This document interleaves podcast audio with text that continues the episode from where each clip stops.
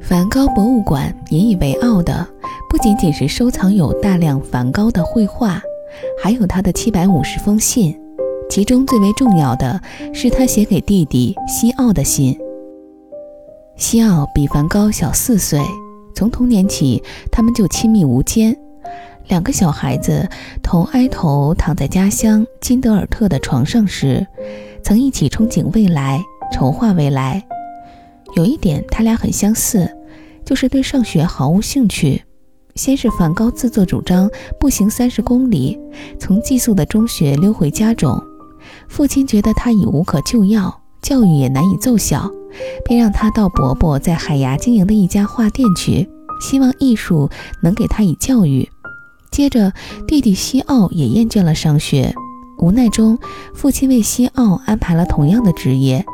让他到布鲁塞尔跟一位艺术商人学艺，在职业上，梵高让父亲失望，西奥却获得巨大成功。而西奥的成功，又从另外一方面造就了梵高的辉煌。在画店学艺的梵高，得知弟弟前往布鲁塞尔从事同样的职业，不由得欣喜万分。此时的他，对自己的能力颇为自信。他觉得作为哥哥，他有能力照顾弟弟，鼓励弟弟对艺术产生兴趣。他当即给弟弟写信，仿佛向世界宣告：“亲爱的西奥，现在我们是艺术兄弟了。”他们真的成了艺术兄弟。不同的是，他们的位置有所调换。在后来的日子里，反过来是弟弟照料哥哥，是弟弟鼓励哥哥成为一个艺术家。梵高对经营画店最终失去兴趣，加上一再失恋，他颇为沮丧，好像自己做的一切都是错的。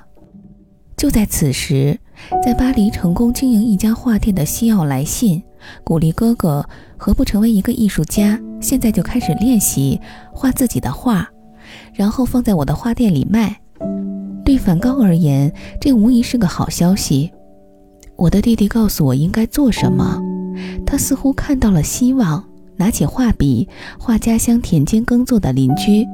虽然梵高生不逢时，他对色调的偏爱和特殊处理，他的现代艺术观一直未能得到当时人们的青睐。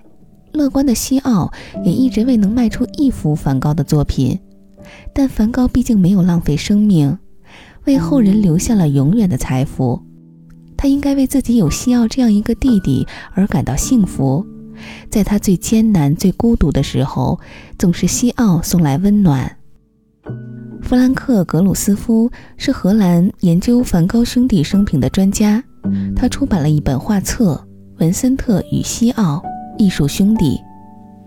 据他考证，梵高第一次给西奥写信是在1872年8月，当时哥哥19岁，弟弟15岁。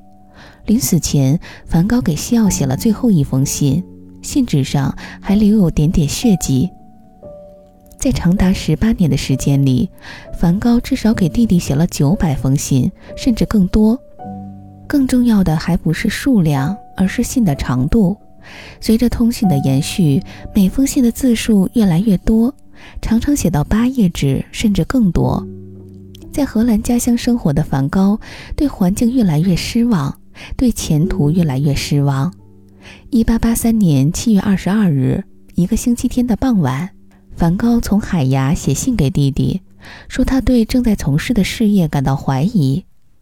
寄出这封信后不久，梵高未通知西奥，自作主张前往巴黎，他要和弟弟生活在一起，他要看看巴黎，当然，他还要了解这里的画家、艺术家们到底在迷恋、在创造着一个什么样的世界。他也许要寻找自己的位置，但从生活意义上说，他要和亲爱的弟弟住在一起，在弟弟的照料下摸索前行。梵高来到巴黎，对西奥的经营明显起到推动作用。他对印象派画家的作品有浓厚兴趣。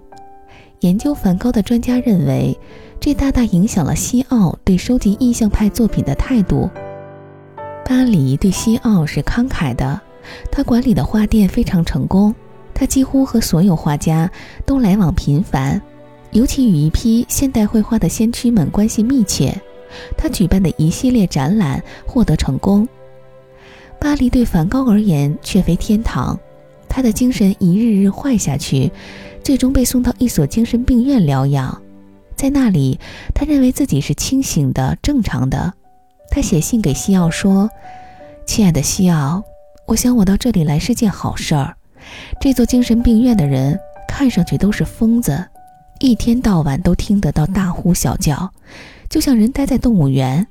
接着还会有人打架。”这里真是让人感到恐怖，不过也还是相当让人放心，因为这里也有和我一样的人，他们也听着走廊上那些怪声怪调和回声，这便是我为什么不太害怕受到攻击的原因。我现在明白，这也是我的病的一部分。我获准到外面画画，可我不喜欢画，眼下我不愿意离开这里，我也许会变得喜欢这里的其他人。他们只是每日、每周、每月、每年，在那里等着送吃的来。在精神病院里，梵高渴望尽快返回巴黎，回到弟弟和朋友中间。一天，梵高得到好消息，西奥写信说妻子怀孕了，他就要当父亲了。梵高要当伯伯了。西奥还说，如果是个儿子，就也取名叫文森特。梵高的全名是文森特·梵高。西奥果然生了一个儿子，梵高家族又多了个文森特。正是这位文森特履行着管理父辈遗产的职责，后来建立了梵高博物馆。文森特这个名字是梵高兄弟深厚情谊的象征。梵高生命的最后日子是在离巴黎只有三十公里的奥维尔度过的。心境孤独的梵高，精神越来越糟。即便在逼近生命终点时，梵高仍难以忘怀弟弟的情谊。下面是在他自杀前写给西奥的一封信，信中对往事的回忆，流露出他对弟弟的依依不舍和由衷感谢。亲爱的西奥，谢谢来信和五十法郎。我对未来越来越担忧。我知道，你现在成了家。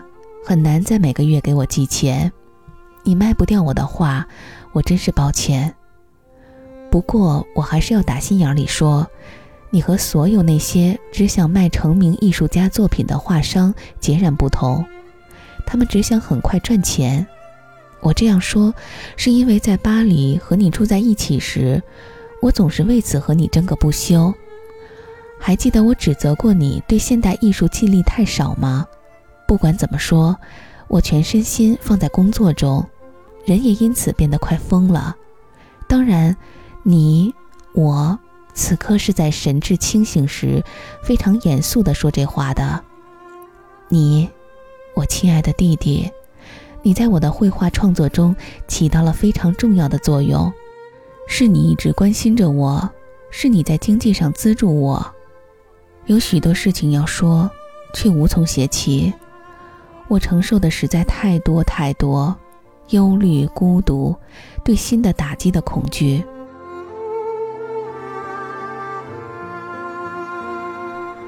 信中所说的恐惧，终于把梵高的精神压垮。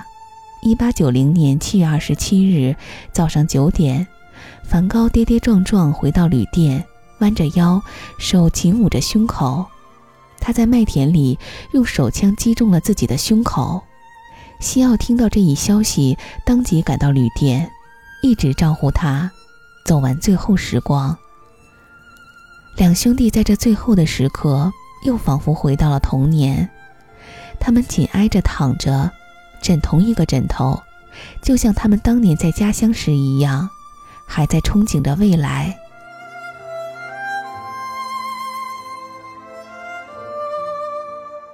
梵高医治无效。两天后与世长辞，西奥悲痛欲绝，身体一下子垮下来，再也没有恢复。在哥哥死去六个月后，他也与世长辞。他们葬在同一块墓地，两块墓碑相邻，就像生前一样，相依为命。他们再也不会分开了。Scotty checked out this morning. in his customary way. With a glass of good malt whiskey in his hand. Least, that's what they say. He didn't leave much owing. When he finally paid the bill. Maybe he should have settled a few old scores. But now I guess he never will.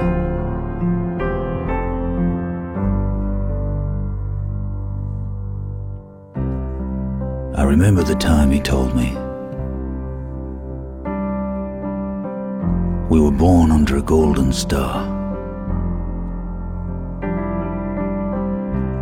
And maybe sometimes we couldn't find it. And the journey seemed too far. But it was just a matter of hanging in. And we'd get there in the end. Well, it seems you're gonna find it. My crazy, beautiful friend.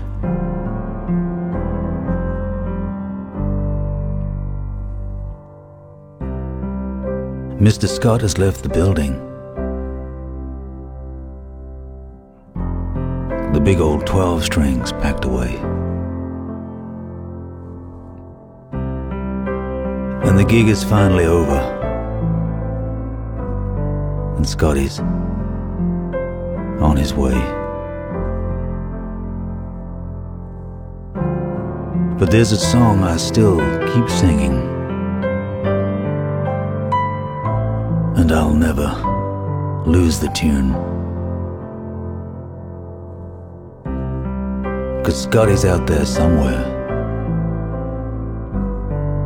He's howling at the moon. He's howling at the moon. I can hear him. He's howling at the moon.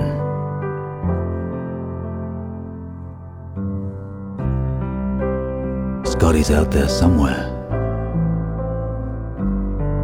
And he's howling